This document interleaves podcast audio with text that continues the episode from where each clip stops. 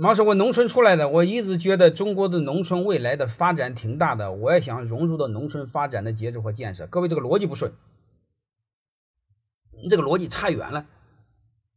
其实我讲过，这个牵涉中国的农村，这个我也是农村孩子，我给你多说两句。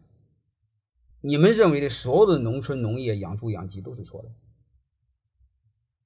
因为中国的你们是思考的农村农业，都是一种过去的传统的自给自足的小作坊的农业经济，根本不行。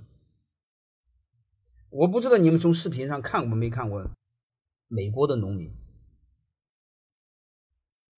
我姑娘硕士一个同学，他给我聊过，他说他爹就是农民，他家有几万亩地，然后他说硕士毕业之后他不找工作，让他回家种地去，呃，一个人。所以那叫种地，我们那叫种地嘛？你种几亩地能行吗？各位，人家一个人种上千亩、上万亩，你告诉我，你种多少亩能比过他？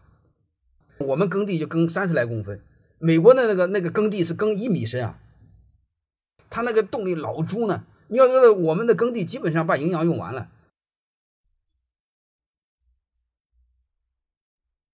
如果你要是用农业的思维做农业，你一定会作死。因为你的效率根本就不行，他一个人种几千亩地，你一个人才种十来亩地、几十亩地，你告诉我你怎么比吧？